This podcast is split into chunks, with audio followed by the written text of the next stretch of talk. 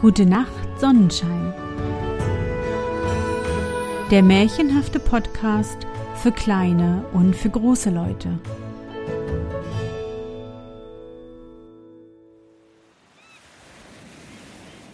Märchen unterm Sonnenschirm.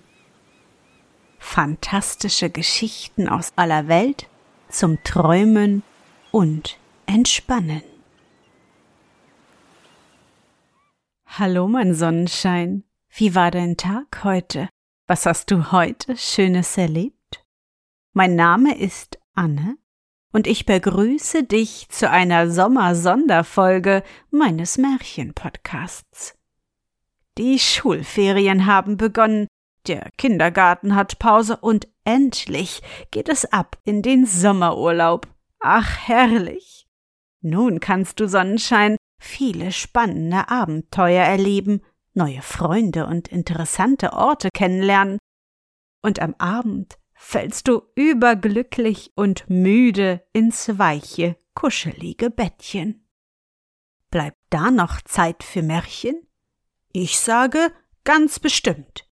Denn nur wer sich ausruht und märchenhaft schläft, kann am nächsten Tag neue Abenteuer erleben. In den kommenden Wochen ungefähr bis Ende August, wird es hier zwei Märchenfolgen pro Woche geben.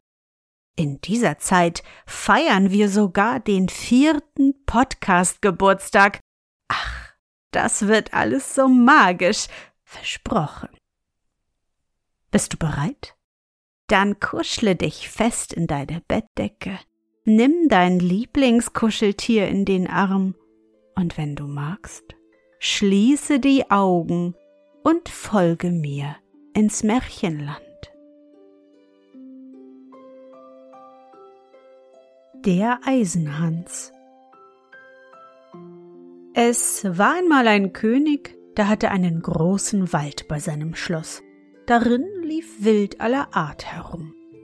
Zu einer Zeit schickte er einen Jäger hinaus, der sollte ein Reh schießen, aber er kam nicht zurück. Vielleicht ist ihm ein Unglück zugestoßen, sagte der König und schickte den folgenden Tag zwei andere Jäger hinaus, die sollten ihn aufsuchen. Aber die blieben auch weg.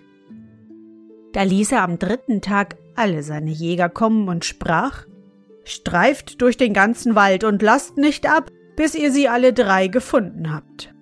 Aber auch von diesen kam keiner wieder heim, und von der Meute Hunde, die sie mitgenommen hatten, ließ sich keiner wieder sehen. Von der Zeit an wollte sich niemand mehr in den Wald wagen, und er lag da in tiefer Stille und Einsamkeit, und man sah nur zuweilen einen Adler oder Habicht darüber hinwegfliegen. Das dauerte viele Jahre. Da meldete sich ein fremder Jäger bei dem König, suchte eine Versorgung und erbot sich, in den gefährlichen Wald zu gehen. Der König aber wollte seine Einwilligung nicht geben und sprach Es ist nicht geheuer darin, ich fürchte, es geht dir nicht besser als den anderen, und du kommst nicht wieder heraus. Der Jäger aber antwortete Herr, ich will's auf meine Gefahr wagen, von Furcht weiß ich nichts. Der Jäger begab sich also mit seinem Hund in den Wald. Es dauerte nicht lange, so geriet der Hund einem Wild auf die Fährte und wollte hinter ihm her. Kaum aber war er ein paar Schritte gelaufen, so stand er vor einem tiefen Pfuhl, konnte nicht weiter, und ein nackter Arm streckte sich aus dem Wasser, packte ihn und zog ihn herab. Als der Jäger das sah, ging er zurück und holte drei Männer, die mussten mit Eimern kommen und das Wasser ausschöpfen. Als sie auf den Grund sehen konnten, so lag da ein wilder Mann, der braun am Leib war wie rostiges Eisen und dem die Haare über das Gesicht bis zu den Knien herabhingen. Sie banden ihn mit Stricken und führten ihn fort in das Schloss. Da war große Verwunderung über den wilden Mann, der König aber ließ ihn in einen eisernen Käfig auf seinen Hof setzen und verbot bei Lebensstrafe, die Türe des Käfigs zu öffnen, und die Königin musste den Schlüssel selbst in Verwahrung nehmen. Von nun an konnte ein jeder wieder mit Sicherheit in den Wald gehen. Der König hatte einen Sohn von acht Jahren, der spielte einmal auf den Hof, und bei dem Spiel fiel ihm sein goldner Ball in den Käfig. Der Knabe lief hin und sprach Gib mir meinen Ball heraus. Nicht er, antwortete der Mann, als bis du mir die Türe aufgemacht hast. Nein, sagte der Knabe, das tue ich nicht, das hat der König verboten, und lief fort. Am anderen Tag kam er wieder und forderte seinen Ball. Der wilde Mann sagte Öffne meine Türe. Aber der Knabe wollte nicht. Und am dritten Tag war der König auf Jagd geritten. Da kam der Knabe abermals und sagte Wenn ich auch wollte, ich kann die Türe nicht öffnen, ich habe den Schlüssel nicht. Da sprach der wilde Mann er liegt unter dem Kopfkissen deiner Mutter, da kannst du ihn holen. Der Knabe, der seinen Ball wiederhaben wollte, schlug alles Bedenken in den Wind und brachte den Schlüssel herbei. Die Türe ging schwer auf, und der Knabe klemmte sich den Finger. Als sie offen war, trat der wilde Mann heraus, gab ihm den goldenen Ball und eilte hinweg. Dem Knaben war Angst geworden, er schrie und rief ihm nach Ach, wilder Mann, gehe nicht fort, sonst bekomme ich Schläge. Der wilde Mann kehrte um, hob ihn auf, setzte ihn auf seinen Nacken und ging mit schnellen Schritten in den Wald hinein. Als der König heimkam, bemerkte er den leeren Käfig und fragte die Königin, wie das zugegangen wäre. Sie wusste nichts davon, suchte den Schlüssel, aber er war weg. Sie rief den Knaben, aber niemand antwortete. Der König schickte Leute aus, die ihn auf dem Felde suchen sollten, aber sie fanden ihn nicht. Da konnte er leicht erraten, was geschehen war, und es herrschte große Trauer an dem königlichen Hofe. Als der wilde Mann wieder in dem finsteren Wald angelangt war, so setzte er den Knaben von den Schultern herab und sprach zu ihm Vater und Mutter siehst du nicht wieder, aber ich will dich bei mir behalten, denn du hast mich befreit und ich habe Mitleid mit dir. Wenn du alles tust, was ich dir sage, so sollst du's gut haben. Schätze und Gold habe ich genug und mehr als jemand in der Welt. Er machte dem Knaben ein Lager von Moos, auf dem er einschlief, und am anderen Morgen führte ihn der Mann zu einem Brunnen und sprach Siehst du, der Goldbrunnen ist hell und klar wie Kristall, Du sollst dabei sitzen und Acht haben, dass nichts hineinfällt, sonst ist er verunehrt. Jeden Abend komme ich und sehe, ob du mein Gebot befolgt hast. Der Knabe setzte sich an den Rand des Brunnens, sah, wie manchmal ein goldener Fisch, manchmal eine goldene Schlange sich darin zeigte und hatte Acht, dass nichts hineinfiel. Als er so saß, schmerzte ihn einmal der Finger so heftig, dass er ihn unwillkürlich in das Wasser steckte. Er zog ihn schnell wieder heraus, sah aber, dass er ganz vergoldet war und wie große Mühe er sich gab, das Gold wieder abzuwischen, es war alles vergeblich. Abends kam der Eisenhans zurück, sah den Knaben an und sprach Was ist mit dem Brunnen geschehen? Nichts, nichts, antwortete der Junge und hielt den Finger auf den Rücken, dass er ihn nicht sehen sollte. Aber der Mann sagte Du hast den Finger in das Wasser getaucht, diesmal mag's hingehen, aber hüte dich, dass du nicht wieder etwas hineinfallen lässt. Am frühesten Morgen saß er schon bei dem Brunnen und bewachte ihn. Der Finger tat ihm wieder weh und er fuhr damit über seinen Kopf, da fiel unglücklicherweise ein Haar herab in den Brunnen. Er nahm es schnell heraus, aber es war schon ganz vergoldet. Der Eisenhans kam und wusste schon, was geschehen war. Du hast ein Haar in den Brunnen fallen lassen, sagte er. Ich will's dir noch einmal nachsehen, aber wenn's zum dritten Mal geschieht, so ist der Brunnen entehrt und du kannst nicht länger bei mir bleiben. Am dritten Tag saß der Knabe am Brunnen und bewegte den Finger nicht, wenn er ihm noch so weh tat. Aber die Zeit ward ihm lang, und er betrachtete sein Gesicht, das auf dem Wasserspiegel stand. Und als er sich dabei immer mehr beugte und sich recht in die Augen sehen wollte, so fiel ihm seine langen Haare von den Schultern herab in das Wasser. Er richtete sich schnell in die Höhe, aber das ganze Haupthaar war schon vergoldet und glänzte wie eine Sonne. Ihr könnt euch denken, wie der arme Knabe erschrak. Er nahm sein Taschentuch und band es um den Kopf, damit es der Mann nicht sehen sollte. Als er kam, wusste er schon alles und sprach Binde das Tuch auf. Da quollen die goldenen Haare hervor, und der Knabe mochte sich entschuldigen, wie er wollte, es half ihm nichts. Du hast die Probe nicht bestanden und kannst nicht länger hierbleiben. Geh hinaus in die Welt, da wirst du erfahren, wie die Armut tut. Aber weil du kein böses Herz hast und ich's mit dir gut meine, so will ich dir eines erlauben. Wenn du in Not gerätst, so geh in den Wald und rufe Eisenhans, dann will ich kommen und dir helfen. Meine Macht ist groß, größer als du denkst, und Gold und Silber habe ich im Überfluss.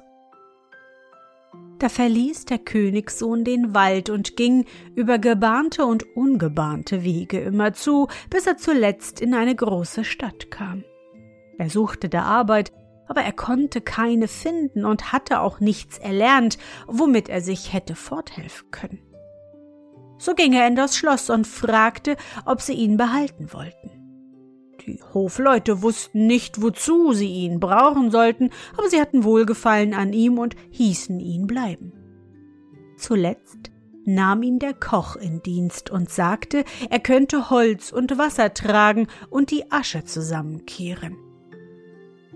Einmal, als gerade kein anderer zur Hand war, hieß ihn der Koch die Speisen zur königlichen Tafel tragen. Da er aber seine goldenen Haare nicht wollte sehen lassen, so behielt er sein Hütchen auf. Dem König war so etwas noch nicht untergekommen, und er sprach Wenn du zur königlichen Tafel kommst, musst du deinen Hut abziehen. Ach, Herr, antwortete der Junge, ich kann nicht, ich habe einen bösen Gerind auf dem Kopf. Da ließ der König den Koch herbeirufen schalt ihn und fragte, wie er einen solchen Jungen hätte in seinen Dienst nehmen können, er sollte ihn gleich fortjagen. Der Koch aber hatte Mitleid mit ihm und vertauschte ihn mit dem Gärtnerjungen. Nun musste der Junge im Garten pflanzen und begießen, hacken und graben und Wind und böses Wetter über sich ergeben lassen. Einmal im Sommer, als er allein im Garten arbeitete, war der Tag so heiß, dass er sein Hütchen abnahm und die Luft ihn kühlen sollte. Wie die Sonne auf das Haar schien, glitzte und blitzte es, dass die Strahlen in das Schlafzimmer der Königstochter fielen und sie aufsprang, um zu sehen, was es da wäre. Da erblickte sie den Jungen und rief ihn an. Junge, bring mir einen Blumenstrauß. Er setzte in aller Eile sein Hütchen auf, brach wilde Feldblumen ab und band sie zusammen.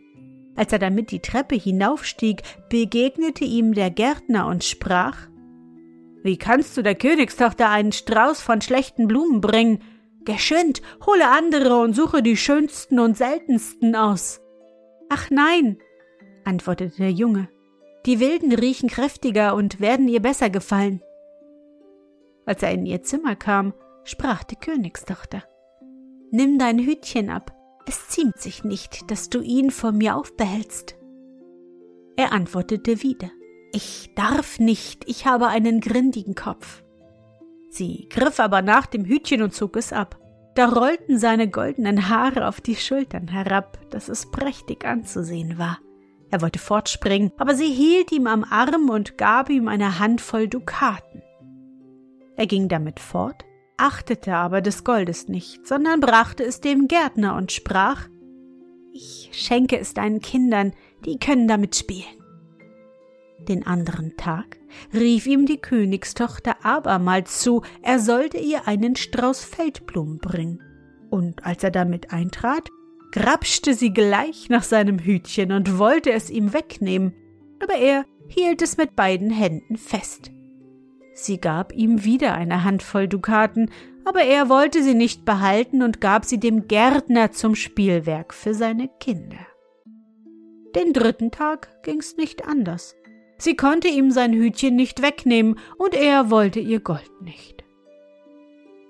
Nicht lange danach war das Land mit Krieg überzogen. Der König sammelte sein Volk und wusste nicht, ob er dem Feind, der übermächtig war und ein großes Heer hatte, Widerstand leisten konnte. Da sagte der Gärtnerjunge Ich bin herangewachsen und will mit in den Krieg ziehen, gebt mir nur ein Pferd. Die anderen lachten und sprachen Haha, wenn wir fort sind, so sucht ihr eins, wir wollen dir eins im Stall zurücklassen. Und als sie ausgezogen waren, ging er in den Stall und zog das Pferd heraus. Es war an einem Fuß lahm und hinkelte Hunkepus, Hunkepus. Dennoch setzte er sich auf und ritt fort zum dunklen Wald. Als er an den Rand desselben gekommen war, rief er dreimal Eisenhans, Eisenhans, Eisenhans, so laut, dass es durch die Bäume schallte. Gleich darauf erschien der wilde Mann und sprach Was verlangst du? Ich verlange ein starkes Ross, denn ich will in den Krieg ziehen. Das sollst du haben, und noch mehr als du verlangst. Dann ging der wilde Mann in den Wald zurück, und es dauerte nicht lange, so kam ein Stallknecht aus dem Wald und führte ein Ross herbei, das schnaubte aus den Nüstern und war kaum zu bändigen. Und hinterher folgte eine Schar Kriegsvolk, ganz in Eisen gerüstet, und ihre Schwerter blitzten in der Sonne. Der Jüngling übergab dem Stallknecht sein dreibeiniges Pferd, bestieg das andere und ritt vor der Schar her. Als er sich dem Schlachtfeld näherte, war schon ein großer Teil von des Königs Leuten gefallen, und es fehlte nicht viel, so mussten die übrigen weichen.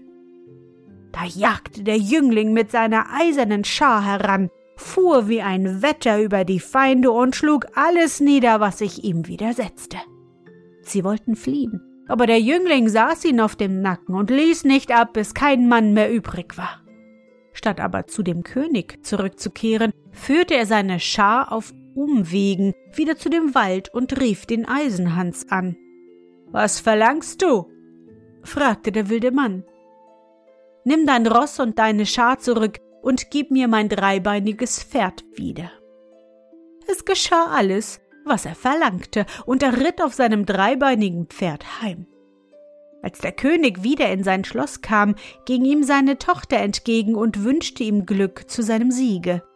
Ich bin es nicht, der den Sieg davongetragen hat, sprach er, sondern ein fremder Ritter, der mir mit seiner Schar zu Hilfe kam. Die Tochter wollte wissen, wer der fremde Ritter wäre, aber der König wusste es nicht und sagte Er hat die Feinde verfolgt und ich habe ihn nicht wiedergesehen. Sie erkundigte sich bei dem Gärtner nach dem Jungen, der lachte aber und sprach Haha, eben ist er auf seinem dreibeinigen Pferde heimgekommen, und die anderen haben gespottet und gerufen, da kommt unser Hunkerpus wieder. Sie fragten auch, hinter welcher Hecke hast du derweil gelegen und geschlafen? Er sprach aber, ich habe das Beste getan und ohne mich wäre es schlecht gegangen. Da ward er noch mehr ausgelacht. Der König sprach zu seiner Tochter. Ich will ein großes Fest ansagen lassen, das drei Tage währen soll, und du sollst deinen goldenen Apfel werfen. Vielleicht kommt der Unbekannte herbei. Als das Fest verkündet war, ging der Jüngling hinaus zu dem Wald und rief den Eisenhans. Was verlangst du? fragte dieser. Dass ich den goldenen Apfel der Königstochter fange. Es ist so gut, als hättest du ihn schon, sagte der Eisenhans. Du sollst auch eine rote Rüstung dazu haben und auf einem stolzen Fuchs reiten. Als der Tag kam, sprengte der Jüngling heran stellte sich unter die Ritter und ward von niemandem erkannt. Die Königstochter trat hervor und warf den Rittern einen goldenen Apfel zu, aber keiner fing ihn als er allein.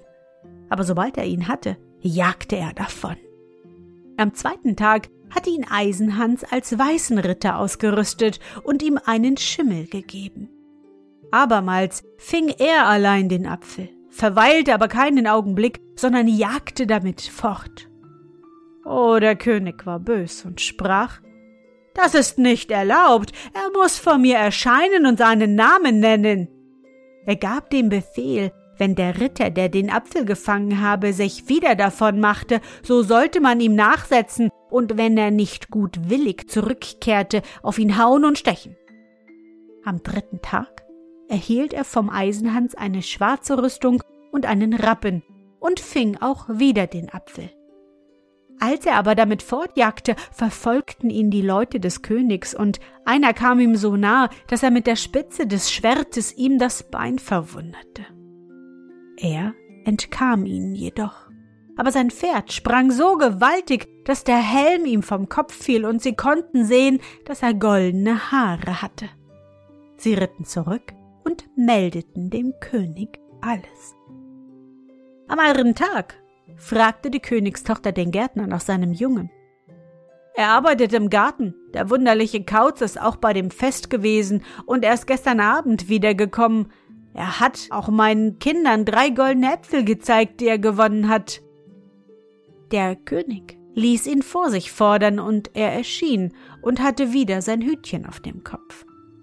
Aber die Königstochter ging auf ihn zu und nahm es ihm ab, und da fielen seine goldenen Haare über die Schultern, und er war so schön, dass alle erstaunten.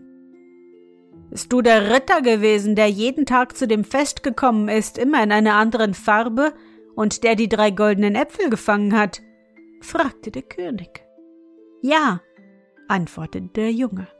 Und da sind die Äpfel. Er holte sie aus seiner Tasche und reichte sie dem König. Wenn ihr noch mehr Beweise verlangt, so könnt ihr die Wunde sehen, die mir eure Leute geschlagen haben, als sie mich verfolgten. Aber ich bin auch der Ritter, der euch zum Sieg über die Feinde verholfen hat. Wenn du solche Taten verrichten kannst, so bist du kein Gärtnerjunge, Sage mir, wer ist dein Vater? Mein Vater ist ein mächtiger König, und Goldes habe ich die Fülle und so viel ich nur verlange. Ich sehe wohl, sprach der König. Ich bin dir Dank schuldig, kann ich dir etwas zu Gefallen tun? Ja, antwortete der Junge, das könnt ihr wohl. Gebt mir eure Tochter zur Frau. Da lachte die Königstochter und sprach, der macht keine Umstände, aber ich habe schon an seinen goldenen Haaren gesehen, dass er kein Gärtnerjunge ist, ging dann hin und küsste ihn. Zu der Vermählung kam sein Vater und seine Mutter und waren in großer Freude, denn sie hatten schon alle Hoffnung aufgegeben, ihren lieben Sohn wiederzusehen. Und als sie an der Hochzeitstafel saßen, da schwieg auf einmal die Musik. Die Türen gingen auf und ein stolzer König trat herein mit großem Gefolge. Er ging auf den Jüngling zu, umarmte ihn und sprach Ich bin der Eisenhans und war in einen wilden Mann verwünscht, aber du hast mich erlöst. Alle Schätze, die ich besitze, die sollen dein Eigentum sein. Und so lebte der Jüngling mit der Königstochter glücklich und zufrieden bis an ihr Lebensende.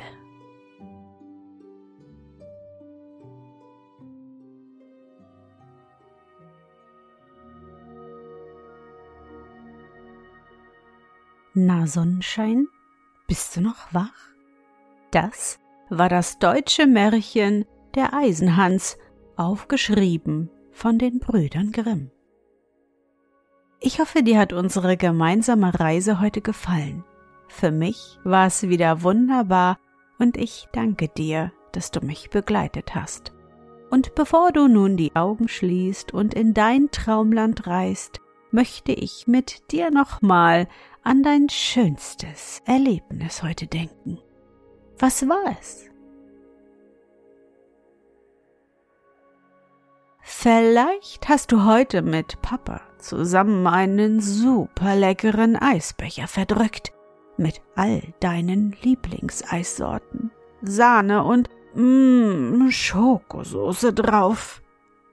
Bei meinem Papa und mir gab es früher immer drei große Kugeln. Versuche dich an dein schönstes Erlebnis heute zu erinnern. Und? Was war dein schönstes Erlebnis heute und wie fühlst du dich dabei? Suche dir auch heute wieder den schönsten Moment aus und präge ihn dir gut ein. Und wenn du magst, kannst du ihn auch malen oder im Zauberbuch aufschreiben. Und nun, gute Nacht, Sonnenschein, schlaf gut und träum was Schönes. Wir hören uns bald wieder.